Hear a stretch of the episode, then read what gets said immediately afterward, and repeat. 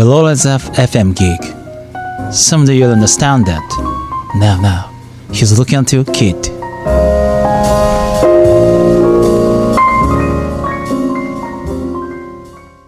ミドのここからララジオこの番組は心理カウンセラーとフィットネストレーナーをしている私ミドの好きなことをお伝えしてあなたの心と体を楽ちんにするラジオです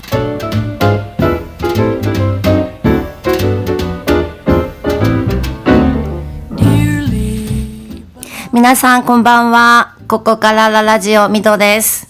えー、11月18日土曜日19時ですね。How was today? 今日はどんな一日でしたか？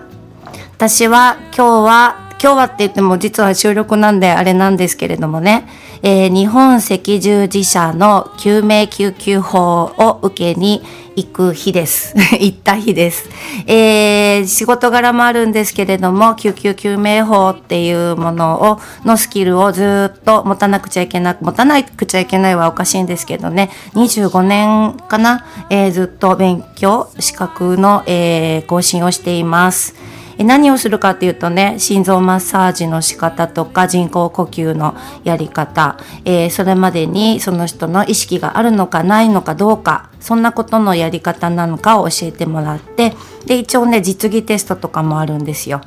でこのやり方はどんどん変わっていきます。えー、今皆さんえっ、ー、となんだっけ？名前が出てこないや。あの、えっ、とね、いろんな、あの、商業施設とかに置いてあるんですけど、あの、心臓にね、なんか、電極貼っちゃって、貼って、それで、その人の心臓の、あの、除脈、えー、脈がね、乱れてるのを、えー、確認して、電気を流して、心臓の、えー、痙攣を取るっていう、その機械、今名前がね、とっさん出てこないんですよ。すごい困ってるんですけど、えっ、とね、なんだっけな。はい。えー、それが、えー、一般に広まるようになってから、えー、やり方がまた変わっていったりとかしてるので、毎回毎回更新していかないと本当わからないんですけれどもね。ねで、これは私は幸いにも人間にやったことはないです。えー、人工呼吸も心臓マッサージも人間にはやったことがないんですね。えー、だからいざとなったらどうなるのかわからないんですけれども、勉強だけになっていますけれどもね。で、あの、これね、またね、人間と同じことにしちゃいけない、怒られるかもしれないんだけれども、何年前かな、私の目の前で猫が死んだんです。飼ってた猫がね。で、とっさにね、人工呼吸していました。まあ、生き返らなかったですけれどもね、あの、とっさにやって、心臓マッサージもとっさにやってましたね。赤ちゃんの時の、あの、押し方だとか思って、とっさにやってたのを、今、ちょっと思い出したりしてるんですけれどもね。で、こういうスキルって、あの、まあ、その現場に出くわさないのが一番いいと思うんですけれども、えー、やっぱり何かあるとねとっさにできるとすごくいいんじゃないかなと思ってみんなが勉強できたらいいなって思ったりしています。えー、私はだいたい日本赤十字社の方で、えー、資格更新していますけれども近くの消防署とかね市役所とかでも、えー、例えば無料とかで教えてくれるそんなのもあるので興味のある方はね一度ちょっと調べてやってみてもいいんじゃないかななんて思っています。ということで今日も、えー、ここからラジオスタートします。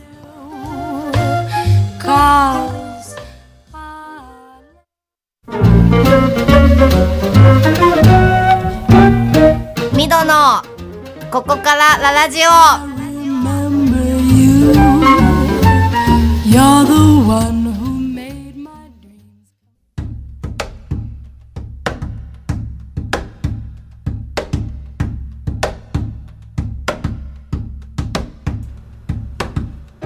改めましてこんばんは。ここからララジオミドです。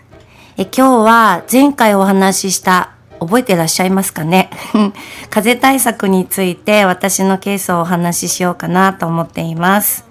えー、私は風邪をひきやすいみたいですね。なんかわかんないけど、そしてね、インフルエンザもかかりやすい感じがします。毎年、すごいひどい風邪をひいていて、インフルエンザって知らなかったからね、後で、えー、それってインフルエンザなのよって言われてびっくりみたいなことがありました。で、仕事柄っていうのもあるんですけれども、え病院とか、え老人ホームでの運動指導があるので、院内感染を防ぐためっていうこともあって、え毎年予防接種をしています。あとね、喘息持ちなのでね、それもね、あの、予防接種した方がいいっていうことで、かかりつけのお医者さんに言われてしています。えー、これね、予防接種って賛否両論ありますよね。やらない方がいいっていう人もいるし、やった方がいいっていう人もあったりして。この間ネットで見た情報ではお医者さんが書かれてたんですけれども、えー、自分が引かなくても拡散しないためにえー、もしかかっちゃうとまたそれで誰かにかかっちゃうから拡散しないために打つといいよっていう風に書かれてる人もいらっしゃいましたね。えー、ちなみにこれまたのろきやがってってちょっと言われたんですけれども、うちの旦那さんも一緒に予防接種受けています。っていうのは、一度私だけずっと受けてたんですけれども、旦那さんが持って帰ってきてね、ひどい、ひどいインフルエンザ持って帰ってきてね。で、たちまち私を移って、えー、家族みんなダメになっちゃったみたいなこともあって、仕事休んだこともあったので、えー、それ以来、えー、旦那さんも予防接種を受けてくれていますね。はい。えー、でね、感染はこうやって予防してるけれども、マスクもしますしね。でも仕方ないところもありますね。だから、うがい手洗いは気をつけています。えー、それでもね、食いしん坊なんで、ついうっかりただいまーって帰ってきて手も洗わずにね、なんか食べちゃったりとかすることもありますけれどもね。で、引いちゃうのは仕方がない。それよりもね、えー、引いちゃうかもしれないけれども、それにかつ体、体力とか抵抗力が必要じゃないかなと思っています。まずね、睡眠ですね。もうとにかく寝ます。寝る寝る寝る。寝ることが肝心かなって思いますね。あとね、栄養。これね、大事です。ただ、もう調子が悪い時は食べられない、食べたくないから、そんな時は食べない方がいいんじゃないかなって私は思っています。ちなみに私は風邪ひく前にね、めっちゃ食べるんですよ。もうすっごい食べるんですよ。で、熱がーっと出してガーッと寝てっていうことが多いんですね。だから最近なんかすごい食べるな今日って思う時は食べないで先に寝るようにしています。はい。あとね、笑うこと。はい。あのね、NK 細胞って聞いたことありますか ?NK。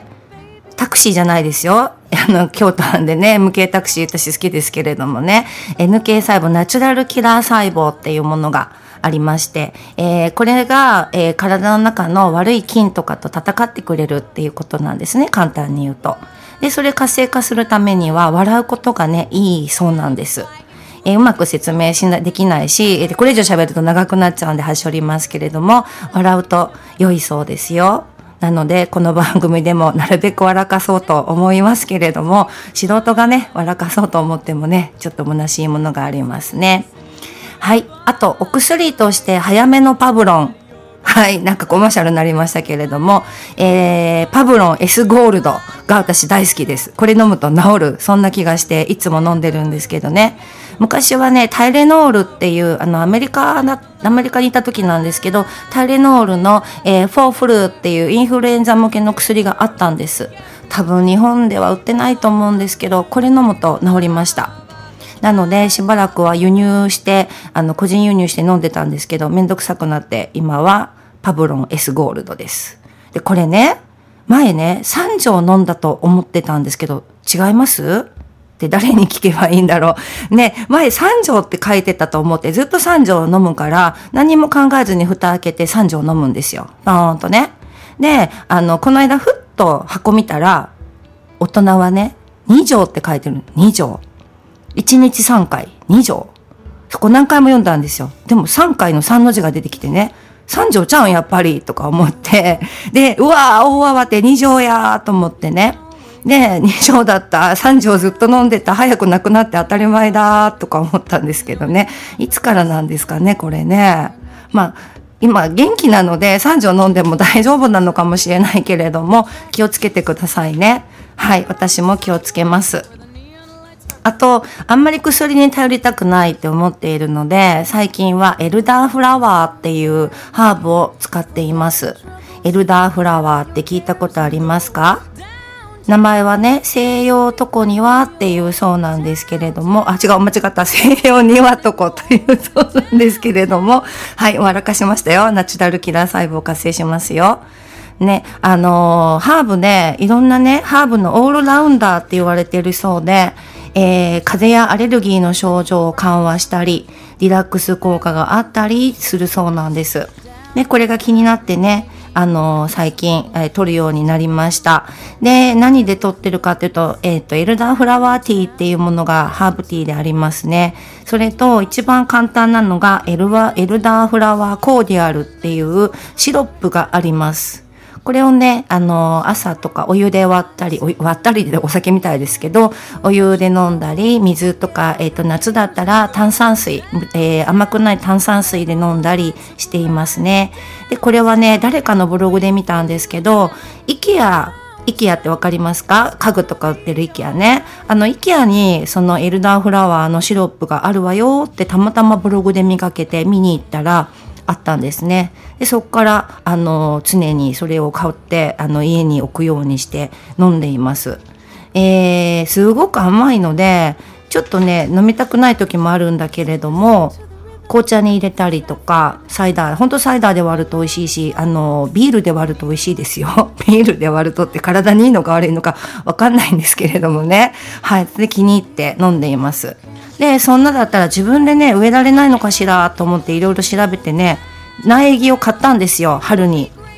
見事に枯れました。私ね名前は緑なんですけど、緑の指がないんですよ。本当ね、やすあのー、植物みんな枯らしてしまう、あの人なんですけれどもね。はい、エルダーフラワー。えっ、ー、と、これ、せえっ、ー、と、せ妖精が、あのそこに来る木だとか言われてたり、あの、魔除けの木だとか言われているので、え今度こそちゃんと植えてね、大きく育てたいな、なんて思っています。で、えこのエルダーフラワーなんですけれども、えー、なんでこれを知ったかっていうと、今からかける曲、この曲を聴いてね、憧れて調べてたどり着きました。ということで今日の一曲、えー、聴いてください。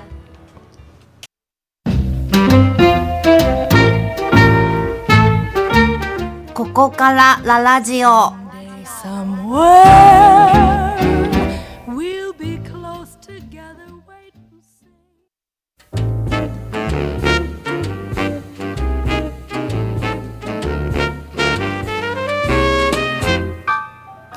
お聴きいただいた曲は、牧原紀之のエルダーフラワーコーディアルという曲でした。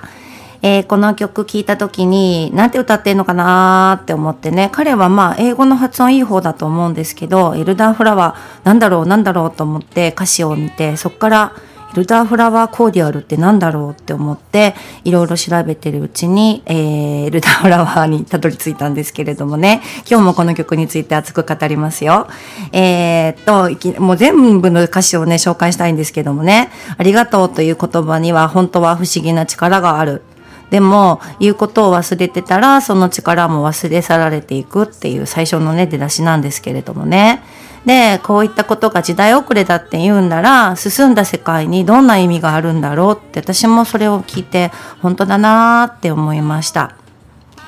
でね、えー、ここが君においでよと言える場所かどうか、僕はずっと考えてるっていうのは何だろうって思って、ずっと曲聴いてたんですけれどもね。で、積み終わった後で、ありがとうって言った君に次の年も小さな白い花を咲かせてくれるんだよねっていう、そのお花いただいてね、ありがとうっていうその気持ちが素敵だなと思いながら、えー、この曲いつも聴いています。で、いつかまた会いに行ったら飲ませておくれよ。土と花の甘い香りがするエルダーフラワーコーディアルはこれは何だろう絶対飲みたいなと思ってね調べてたどり着きましたけれども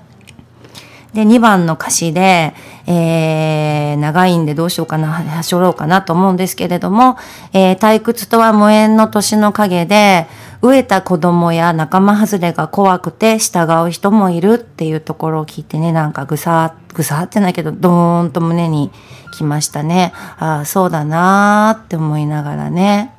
飢えてたり仲間外れそれが怖いから自分がやりたくないことしてる人って今たくさんいるかもしれないなっていうふうに思いました。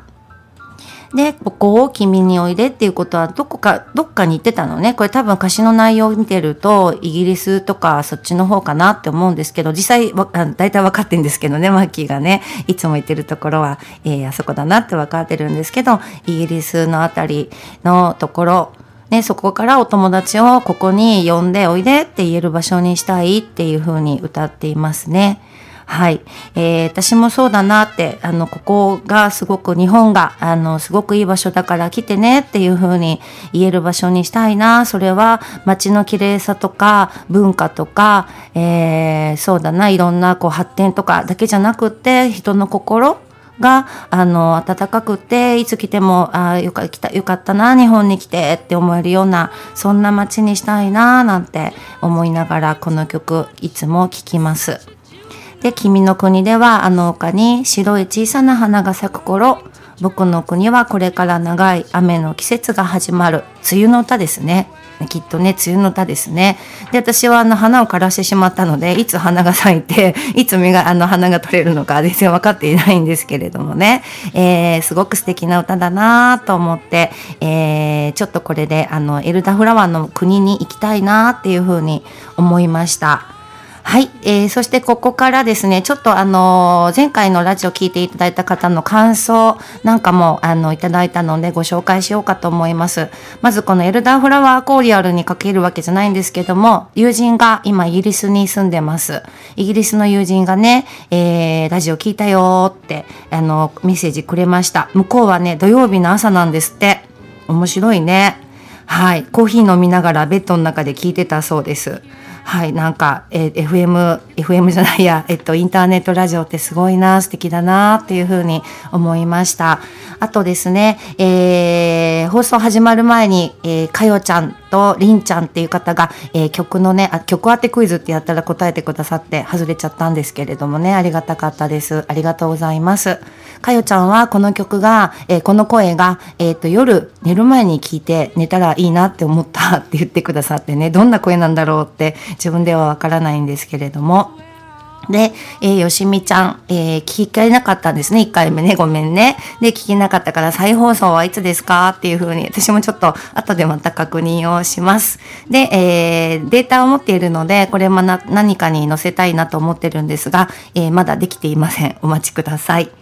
はい。あと、えー、かなこちゃんもおめでとうってメッセージくださいました。そして、家なりさん。ラジオから私の声が聞こえててすごい不思議と、彼はね、彼は東京の人なんですけれどもね、聞いてくださいました。はい。えー、そして、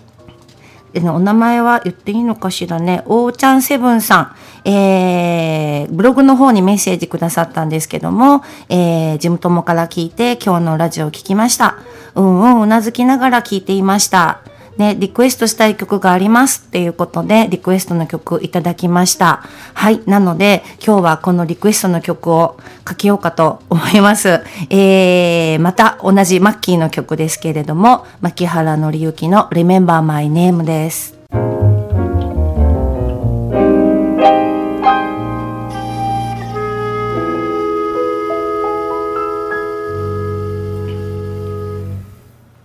お聴きいただいた曲は、マッキーの、えー、Remember My Name でした。えー、リクエストありがとうございました。えー、初回からですね、全然エラーもなく、えー、放送がスムーズに流れて、とてもありがたいなと思っています。で、えー、細々ですけれども、ご感想とか、えリクエストもいただけて、本当にありがたいなと思っています。あ、そうそう、さっきね、あの、私、えー、オープニングで言えなかったんですけれども、あの、心臓のね、心臓マッサージの、あの、機械、AED でした。はい、言えなくてすごい恥ずかしかったんだけど、あの、たまたま、木曜日の12時からの放送している橋のんが、えー、たまたまいらっしゃって、で、調べて、あの、教えてくれました。すごくありがたかった。橋のありがとうございました。ね、もうすぐに度忘れしちゃうんですけれどもね、それでもね、気にしてないです。はい。もう気にしてたらね、生きていけない。はい。そんな、えー、人種だったりしますけれどもね。えー、皆さんからのご感想とかリクエストいただけると本当にありがたいです。えー、リクエストは、えー、心やみどで検索していただくと私の、え、ブログが出てきます。心も体も自由で楽ちんにで出てきますので、そこから、え、問い合わせの、え、フォームありますので、え、お問い合わせいただいても結構ですし、え、メールアドレス、えー、p. えー、スタジオ B、ストゥディオ B ですね、えー、アットマーク gmail.com こちらの方でご連絡いただきましてもありがたいです。えー、皆さんのご意見やリクエスト、えー、曲のリクエスト、あと今日はね、あんまり話しませんでしたけれども、心のお悩みなんかも、えー、ありましたら、えー、ぜひぜひお寄せください。お待ちしております。本当に寒くなってきましたのでね、あの、皆さんお風邪ひかないようにエルダーフラワー飲みながら息やのがおすすめですよ。でもね、すごい甘いので、あの、カロリー取りすぎにはなるので気をつけてくださいね。えー、今週も楽しく過ごせたら嬉しいです。えー、来週も聞いてください。ありがとうございました。みどでした。See ya!